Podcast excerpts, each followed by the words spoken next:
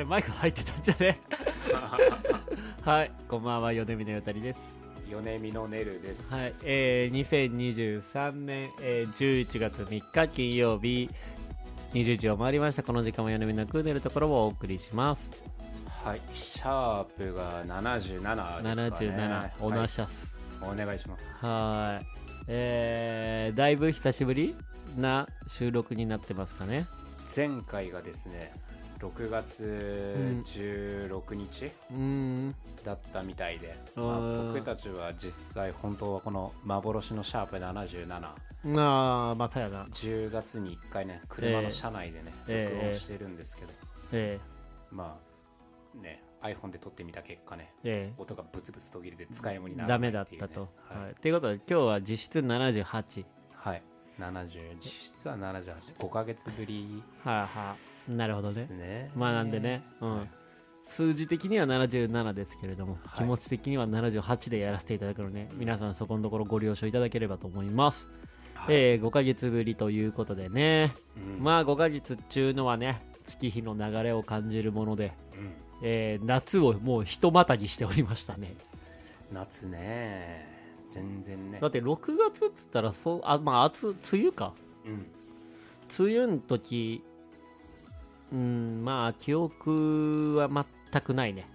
梅雨まあ夏ね夏も、まあ僕ら全然収録もちろんできなかったけど、まあ、そのシャー幻のシャープ車で撮った77の回でねちょっと話はしたけど、まあはい。はい僕たちはちょっと仕事で顔を合わせたりとかはねあまあそうですね。お互いその東京にいる時に会ったりはしてたんでね、え。まあ、そんな久しぶりっていう感じもしなかったんですけどね、まあ先月ね、えあまあ、こうやってちゃんとねスタジオで撮るのがすごく久しぶりということで、うんね。みんな久しぶりやね。ああね。どう？元気してた？ー ね。えうんもう冬になるよ。もう冬が始まるよ、あったかいけどねまだね、ええお母さん。いやでも今日とかねそんな寒くなかった。俺だってうん、T シャツにうんこう上にトレーナー着てでその上に何？あのーまあジャケット？うん。ジャケットってあのピシッとした方じゃないジャケットうん。を着てきた時もう暑かったもんねやっぱ。まあ寒がりの君がね、うん。暑いっていうことはね本当に暑いいやまず暑いかだってまだ街中で T シャツの人とか俺で。コートいらんもんなまだいらんいらん。これびっくりですわ。ダウンもコートもね。今年の冬は一味違うぜ。暖冬らしいねまあ暖冬でしょうね。まあね暖冬で困るのったらねその、スキースノボああそうね。関係のねお仕事されてる方はね、ちょっと困るかもしれないです。けどうん僕は寒いの嫌いなんでね。まあ僕もねスキーとかスノボとかそういううん。あとスケートとかうん。まあ雪系のなんかウィンタースポーツうん、はねちょっと親からやっちゃダメって 止められてたので。雪山がね、うんあまあその冬野菜とか育ててるところもちょっとね大変かあーキャベツとかな？そうそうそう。うんうん。あちなみに今日はですね11月2日で、ええ。あの配信日の1日前にねちあー。ょっと会って収録してますね。今うん。20時11月2日の。あー20時8分。うん。54ね。5 6 いい7カウントダウンいらんな。8 9 9分0うん。1あまあこれ収録なんでねうん 関係ないですけども。はい、まあ、どんどんねお便り送っていただければとはい思いますけど、あのー読ませていただきます。ね。はい。収録ですけども。うん。うんまあということでね。うん。まあやっていきましょうか。米見のクーネルところ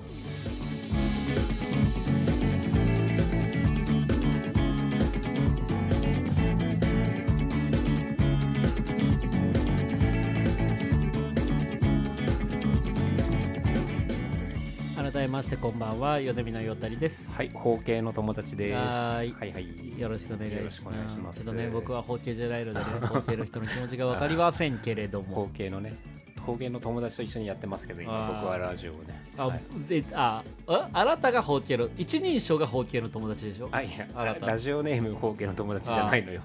だからその友達っていうのは その包茎だからその人が包茎でうん。自分のだから友達をうん。その形容形容してるというかさ友達を詳しくしてるのかあなたが包茎だから僕が包茎の友達とな名乗らざるを得ないっていう。あ僕が包茎か包茎じゃないかによってあなたが包茎の友達なのか友達なのかそう残念だね。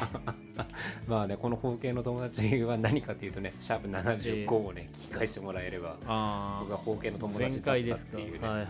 前々回ですね、うん残念ですね。はいまあ今日久しぶりに75をね聞き返しててね。ええまあでもあのあなたほあの包茎だとさ冬はあったかいんじゃないんですか？確かに。一枚着ててね。何あれインナー？アウターやね 一枚多めに着てるってこと。一枚多めに着てるら風邪ひかないでしょ。包茎の人は。考えたこともなかったですけどそうです、ね、羨ましい。あ羨ましい、うん。もうあったかいんだろうね。はいはい。はい。まあというね。あのー、ざれ言ですけれど。はい、まあねさっきのさっきの話にちょっと戻るけど、幻の77回1ヶ月前に撮ったはいの時にちょっとまあ話したけど、うん。そのまあ、僕ら会ってなかった夏の間何してたのか会った会ってないっていうかその収録できなかった夏の間ねはい。何してたのかっていうのをねこの5ヶ月の間うん消えた5ヶ月。まあ消えた5ヶ月で僕はまあなんすかねまあいろいろやってましたけどまあ家にいましたね。比較的家にいた。比較的家にいる時間がやっぱ暑いのでね、うん。比較的家にいる時間が長かったですけれども、うん、あなたは家にいましたか？僕はほとんど家にいなくて、まあ、出張続きでね、あー残念だね、まあ、このラジオでは言ってるけどその島う行ったり、まあ、東京戻ってきてもずっとホテルだったりして全然家にも帰れずに、はい、バタバタしてました。5ヶ月半、はいはいね、5ヶ月前のこと、うん、一つも覚えてないね。そうね。あの5ヶ月前のそのシャープ75にで、まあ、その熱海にキャンプ行ったかとかっていう話をうまあちょっとしてて。ん、なんかしてましたね。うん、でまあそれで言うと僕先月も熱海にキャンプにねちょっとまあお仕事なんですけど。好きだね、まあ仕事なんですけどちょっと行ってきてね、うん、はキャンプとかねい、うん、な好きな人がいるのはねうん。分かりますけれどもね、まあこのリスナーは、うん、まあ行かないか、うん。行かないか。らあんまりそういうの お前らみたいなやつらはいかんかでもそうねその今季節的にちょっとさ、うん。普段よりもあったかいってことでキャンプシーズンのそのあ旬みたいなのもちょっと長引いてるだろうね。ね。普通だったらもうんう山なんか寒すぎてキャンプなんかできんやん。うーん。いやまあ山って何？どこの山でやるかにもよるけどな。うん。まあまあいかんから分からんけど。まあ僕ももう今年プライベートでキャンプを うんするようなことはないでしょうけどね。うーうんんまああでもそうだ俺僕は夏山に行ってましたからうん。仕事で、うん。うん、山で、うん、必死に山を登り降りする仕事をしてましたね。なんか、ねヒマラヤで荷物持つ仕事。でポッカさん。いや荷物も持ってないで。手ぶらで山を登り降りする仕事をしていましたね本当に。うんはいちょっとね2人ともの飲み物を飲むタイミングがかぶってね、うん。まあ軽くねミラーあれですけれども。はいはい。えー、まあ最近の話で言うとううんーんまあねこの季節スポーツの秋なんか言ってねはい。こう近くの近隣の学校で運動会やらなんやら盛り上がっていますけれども、まあそうですか。えーまあやっぱりねこのスポーツレディオとしてはね、ううんん、やっぱりピックアップそういうスポーツうんに関わることをね、うん。ピックアップしていこうかなとも思っているので、そうね。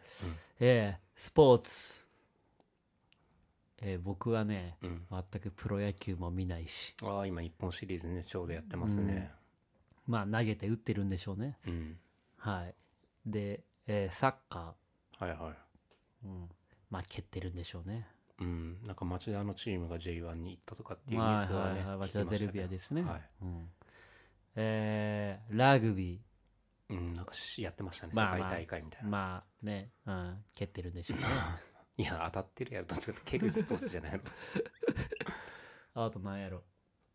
のうん。キックボクシング？まあ蹴ってるんでしょうね。蹴るスポーツだけ言ってるよ。いやもうないってうんなんかね、うん。まあここで蹴りがついたようで。おおじゃあここで終わろうか。まあ今のは普通にちょっとおおだったね。ー、ああまあでもね、ーまあちょっとね。今のキッカン買ったことにしてもらってね。なんてね。キッカン買ったことにしてもらって。キック。やじゃあここで一曲。キック・ザ・カンクルーで。打足。もうもうもうもうケールは。ね。はいここまでにしてください。はいここまでの。はいはい。まあ一旦休憩しますか。はい。えどの曲だっけ？おいおい素人かよ。何でもええよもしもし新宿都政事務所ですが両谷さんのお電話でお間違いないですか？ああはい。あのご提出いただいている書類に関して確認になったのですが。ああえっとネルに確認してもらってもいいですか？米見のクーネルところ。はい。短めにね休憩も。あれ？ああオッケーオッケー。うん。あのそうそう。今日ねなんか話そうと思ってね。うん。あの最近ねうん。テレビ番組で、はいはい。うん、ハマってる番組が出ましできまして。あほんとなんかずっとみ毎毎週珍しいですね。うんその日を楽しみにしているという。NHK ですか？NHK です。ああまあそうでしょうね。あなたがそんなこと言うってことは。ええなんかあのこれは多分ね知ってる人も多いと思うしうん。まあその番組としても、ううんん素晴らしい評価を得てるあれだあの得てるえっと映像の世紀っていう番組があってね、はいはいうん、ご存知ですか、ぞ見たことないですけど存じ上げてます名前は。えー映像の世紀ってだから映像っていうちんちんって映像のおちんちんってこと？ちょっと包茎の 包茎の言ってることはちょっとよくわかん包茎の正規の話してる。いや包茎の世紀の話だったら包茎の話でいいや。そっかアホだな。やっぱ包茎ってアホやな。うん、まあまあ。でだからカメラができてからの、その何映像ができてからのこう、いろんなところで撮ってる映像でこう時代の節々端々うん。を撮ってって。うん。だからその記録うん。なんだけどこういう時こういうことがあったみたいなものを映像があることによってうん。こうなんだろうリアルに、うん。うん、あのー伝わる、うん。うん。まあ、解釈もそうだし、ううん。ん、っていうような番組があってね、うん。うん、あのーでまあまあそれが映像の席なんだけど今やってるのがうん。週に1回映像の世紀バタフライエフェクトっていうのがやってて、うん、それはなかなか面白くてね。うん。本当なんだろう。いろいろあるんだけどうん。あのーまあそのまあ番組の概要からするとまあこういう一瞬のうん。なんかここでのいこの道をうん。選んだらこうなったみたいな。まあまあそうういうん。一個のトピック、トピックスっていうか一個のそういう分岐をピックアップしてでうん。それをまああの膨大な映像で作ってるみたいな感じなんだけどうん。それが本当に面白くて。うん、まあなんかいろいろあって例えばそのヒトラー VS チャップリンとか、うん。うん、なんかこう遠いような、うん。でも遠いようななんだろう。えーっと2人でもこう、うん。なんかすごい敵対じゃないけど、ううん。ん、最後なんかチャップリンも最後なんかヒトラー批判の映画を作ったりとか、うん。うん。なんか割とそういうのがあったりとか。であとヒトラー VS チャーチルとか。うん。まあそれもめっちゃおもろいんだけどまあそういうなんかまあいろいろあのまあ歴史的なものとかがあって。君の嫁が好きそうなやつばっかだね。いやいや俺や。なんでなんでなんでうちの嫁がヒトラー VS チャーチルを読む？センスがねやっぱりいいから。いやチャーチルの回はむっちゃおもろかったねやっぱ。へうん。だから意外にだからそのナチスドイツとえうん。そのイギリス軍は、うん。まあ敵対してたんだけどもうん。チャーチルとヒトラーはうん。割とこう意識し合ってうん。お互いがお互いを脅威だと思ってたとか。だからそこにおけおける尊敬の念とかうん。こうなんだろう。あいつはだからできるだつなんかうん。認めるとかじゃないけど、そういうのがあったんじゃないかとか。へで割となんかそう2人の言葉2人のなんか肉声で残ってて、うん。でヒトラーはこうだとかえうん。あのチャーチルがこうだみたいなことをおのおのあのそれぞれが言ってるみたいなうん。のとかが残ってたりとか、へうん、いや割となんかほん意外とこうだったんじゃないかとかっていうのがえううんん、やっぱあって、うん、まあまあそういう番組ででえっといつも水曜日の深夜にやってんだけど。うん。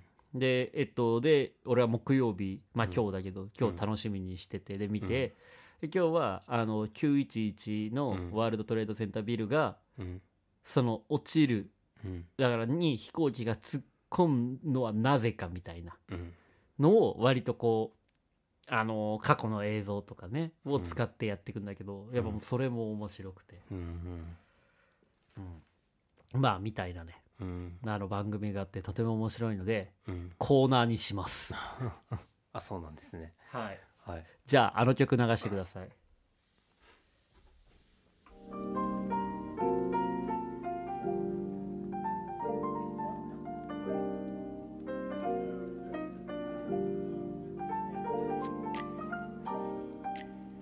えー、どうしよう？今ねジャストアイデアで、うん。まあ映像の世紀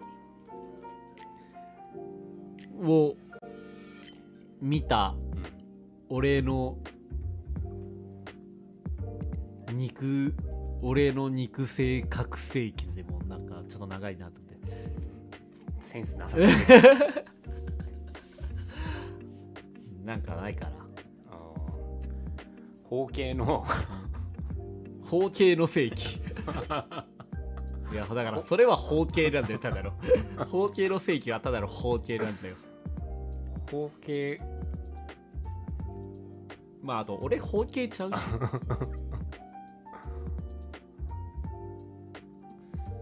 うーん割とこういう真面目な話というか、うん。うん、なんかあすごいみたいな思ったことをうん。言うコーナーなんですけれども、次回までにコーナー名はね決めとくってことで。いやーなんか出そうで出れえな。今週の映像の。世紀を見た。バタフライエフェクト。うーん。どうしようかな。まあいいや。うん。ちょっとタイトルはお預け。そうね。うん。でまあ今週はねあのー911だったんだけどうん。あの先週がうん。あの GHQ がもたらした日本、戦後日本うん。社会っていう。うんやつで、まあ、マッカーサーを中心にうん。やっていくんだけど、うん。まあ、まずマえっと、ダグラス・マッカーサーはい。元帥。はい。あの人綴り的に言うとうん。マック・アーサーなんだよね。へまあそれも知らんくて俺えはでマック・アーサーでマッカーサー。だからカタカナにしてマッカーサーになってたんだよね多分ね。うん。でだからあの人とかは割とこう何五大改革って言って例えばあの女性があのー政経参入というか、うんあの選挙権得たりとか、とかあとあの財閥の解体とかうんだから一手にあのー儲けを出ずにこう民主化を図るためにも解体してで比較三原則ではない。あれはマッカーサーでも。あの、マッカーサーが言ったのは、あの、日本軍とか、その武力解除。うんうん。まあ、とか、まあ、いくつかあるんだけど、まあ、そういうのをやって、うん。で、日本が、まあ、えーっと、戦後復興していくんだけど、うん。その復興中に、あのーまあ、やっぱみんなマッカーサーのことをうん。すごい日本人が称えたりするんだって。うん。やっぱその農業のその農地とかも開放してうん。その一人がいっぱい持っているところをこう農家に貸してるんじゃなくて農家一人一人がそれぞれその土地を持つような改革をしたりとか。うん。だから農民とかこう田舎の人たちからマッカーサーなんかありがとうみたいな手紙が届いたりとか。うん。なんか割とそういうところに寄せた民主化うん。を図ろうといろいろ改革を行ってってはい。たんだ行ってったんだ、うん。ででもその時にうん。まあでもでもないけどだからそういう光景を見て、うん。まずまあアメリカのそのマ GHQ のマッカーサーのうん。その何付き人みたいな人が言ったのは、支配されてて、うん。なんでこんな幸せそうなのって言って、これ逆に支配された方が良かったんじゃね？レベル。うん。にうん だから驚愕したらしいの。う、ん。うん、なんで、うん、統治下の人たちめっちゃその統治し統治っていうか支配してる人たちをめっちゃなんかうん。歓迎するやんみたいな。まあそれだけ戦時中の日本が大変だったってことはそうそうそう。ねもちろんあるんだろうけど。もうあるしだからまあうん。そのギャップもあるし、ううん。まあだから一種のうん。異常事態だった、うんまあだから緊急でだから手こ入れしなきゃいけない環境だったってのももちろんあるし、であともう一個は天皇をだから戦時中はあの神格化してる象徴にした。のそれをだから人間に下ろした。うん。下ろしたっていうか人間にしたのがうん。その GHQ のあれやったんだけど。そうもうもうだから戦時中は神様だったの。象徴だもうもう神、うん、でもそれをだから人としてだから、うん、こ国としての象徴。だからまあ人間にしたのがそう GHQ で。まあなんかそういうのがあって。であのその武力解除とかしてたんだけどにあのー朝鮮戦争。うん。うん北朝鮮と韓国が戦争するときに、うん。まあいろいろあってマッカーサーは良かったのか悪かったのか分かんないけど、うん。その韓国にアメリカ側がついてね、うん。うん、であのー冷戦の先駆けにもなったんだけどその時に、結局えっと日本にいる在日の米軍人うん。が韓国に出兵した。うん。それが大体いえっと日本から行くから近いからね。うん。で3分の1ぐらいが日本に残ったんだって。うん逆に言うと3分の1しか残ってない。うん。のアメリカ軍に。うん。それってあの大丈夫みたいな。うん。反逆とかうん。クーデターとか起きたりするんじゃないって言ったら。うん。だからそれをあの見てたうん。そのアメリカ人。いや大丈夫。うん。そのビビってるとかあのアメリカ軍にクーデターを起こすとかビビってるとか、うん。こう反逆ののろしとかないことはないけれどうん。も、うん。あのだって今めっちゃ幸せそうだもんみたいな。あで実際に、うん。まあなくはない。だから、あの当時の考え方で共産党って言っていいんだっけラジオで。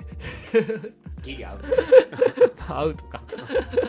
まああの赤系の人がねあのー割ともそう盛り上がったりしたけどまあでも弾圧できるぐらい。うん。全然弾圧できるぐらいで、でだからそれだけやっぱこう浸透してたというか、JQ Q が打ち出した政策って。っうん。うんていうのとか浸透してたんだけどもはい。まあ一個はあのーこれもえっとそのえっと朝鮮戦争が起きた時にうん。警察予備軍っていうねうん。あのだからその韓朝鮮の人たちがいつ攻めてきてもおかしくないようにうん。おかしくないからちょっと軍備というか、まあ、自分の国は自分で守れる警察予備軍っていうのを作ろうっていううん。後の自衛隊になるんだけどその人たちが結局うん。その武力をうん。持つというだからそこの矛盾が生まれたりとか、はい。うん。まあ面白いな。とうん。で最後マッカーサーもまあいろいろあのまあ GHQ の、えっと、解任してアメリカに戻ったりとか。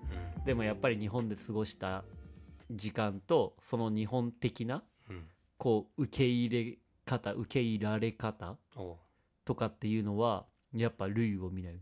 うん。で今後そうやって勤勉に、うん。あのこう働く姿だったりとかそう柔軟に受け入れる日本人っていうのは今うん。後世界のそのトップを走っていくだろうみたいなことを言って、うん。マッカーサーはまあ何？まあ普通に死ぬんだけど、うん。うん、まあなんかそういうのをまああのバタフライエフェクトでやってて。うん。知らん話多いなって思うっていう。バカじゃん あとねあの今ね BGM の8分尺のやつがね、終わったのよ。うん。次からもうちょっと3分ぐらいにまとめてもらっていい？まあ難しいね。もうさ長すぎる。つまんで？いやぐらいなんかさちょっとおもろかった。まあまあ分かった。面白いのは伝わって、うん。もうちょっとねこいやじゃあちょっと次のバタフライエフェクトから。うそうね。もうちょっと。ちょっと待って。ももう一回やってみて。曲を？うん。これだったら俺全然3分ぐらいで終われると思 OK じゃあもう一回ちょっと3分でうちょっとやってみようもう一回いきます。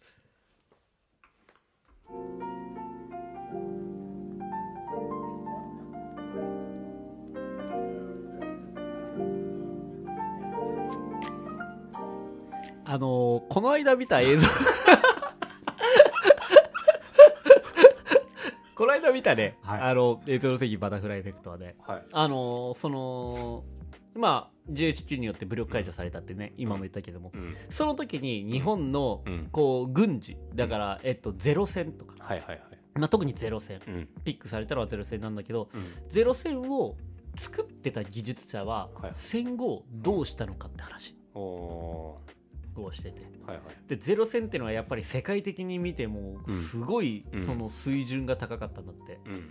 だから速くてうん。長距離うん。がスピードうん。スタミナ機動性。機動性、はい。だクイックネスうん。とあとパワ機動性とクイックネス一緒いやだから今全部英語にしたね あお前ちゃちゃ入れよって。お前。続けて。いやスピードうん。スタミナうん。クイックネスうん。パワー、うんまあ。SSQP ね。そう。うん。まあ PSSQ かもしれないまあまあってのがあって。うん。うんまあだから本当世界的にもだからアメリカ軍もうん。そのゼロ戦に対あの対処の仕方が分かんなくて、うん。でもその東南アジア戦の時に、うん。そのなんだろう爆発はしてないゼロ戦を見つけてそれを全部解体してとか、で弱点を見つけるみたいなとかがあったんだけど、まあそのぎだから世界的に見てもトップレベルの技術者たちはどうなったのかみたいな、うん。で一人はそのゼロ戦のエンジンのうん。このこう振動とかを抑えるうん。ことに、あのー尽力してた人はうん。新幹線のうん。この車輪を安定させる、うん。なんて言うんだっけああいうの、そういうやつね。うん。うん。うん、ごめん俺らバカすぎて。車輪を安定させる。うん安定させるなんかうん。なんかスプリングみたいななんかあれね。なんかねそういうやつ。とかね。うん。ああとあのそのサスペンションみたいな。サスペンション。をお前やるや。んとかあとなんかこう機関銃をあとこ一う、うん、羽からこうね羽に当たらないように出してるこのこれも高性能な技術なんだけど、うん。とかっていう人はうん。内視鏡を作ったりとか、ね。だからそういうゼロ戦に向けてた情熱をうん。次のものに向けてたっていう、次の世界世界で生きていそう。く技術に使そうそうそう。ってせ発展させてきたってそうことねでもちろんそれもそうなんだけどどれに対しても、だからゼロ戦っていうのはたまたまそういうなんだろう人にとってうん。ね、そういうあれだったんだけどもこう技術っていうのはもともと人を幸せにするものだっていうので、あのまとめてた番組なんだけど、うん。俺はううんやっぱ知らんこと多いなって思って。終わりはさっあーき終わりはさっきでしたでもやっこのぱ短い方がいいね。この番組はね知らんことがうん。おこのコーナーは知らんことが多いなのコーナーにしようかなうん短い方がやっぱいいわ。いやでもなんかそうやってうんいろいろ。だからこれはだからむずい。GHQ はちょっとねうん。説明もしてかんといかんかそうだね。らそうね、うんそっからやっぱその派生のそういう技術者がどうなったかとかの方がまうん。あちょっとクイックで、まあまあそうクイッやなク SSQP でやって、SSQP ってうん。一応、うん、タトゥー掘ろうかな SSQP のコーナーでやって。SS いやーそれはまた話が変わるからな。はい、はい、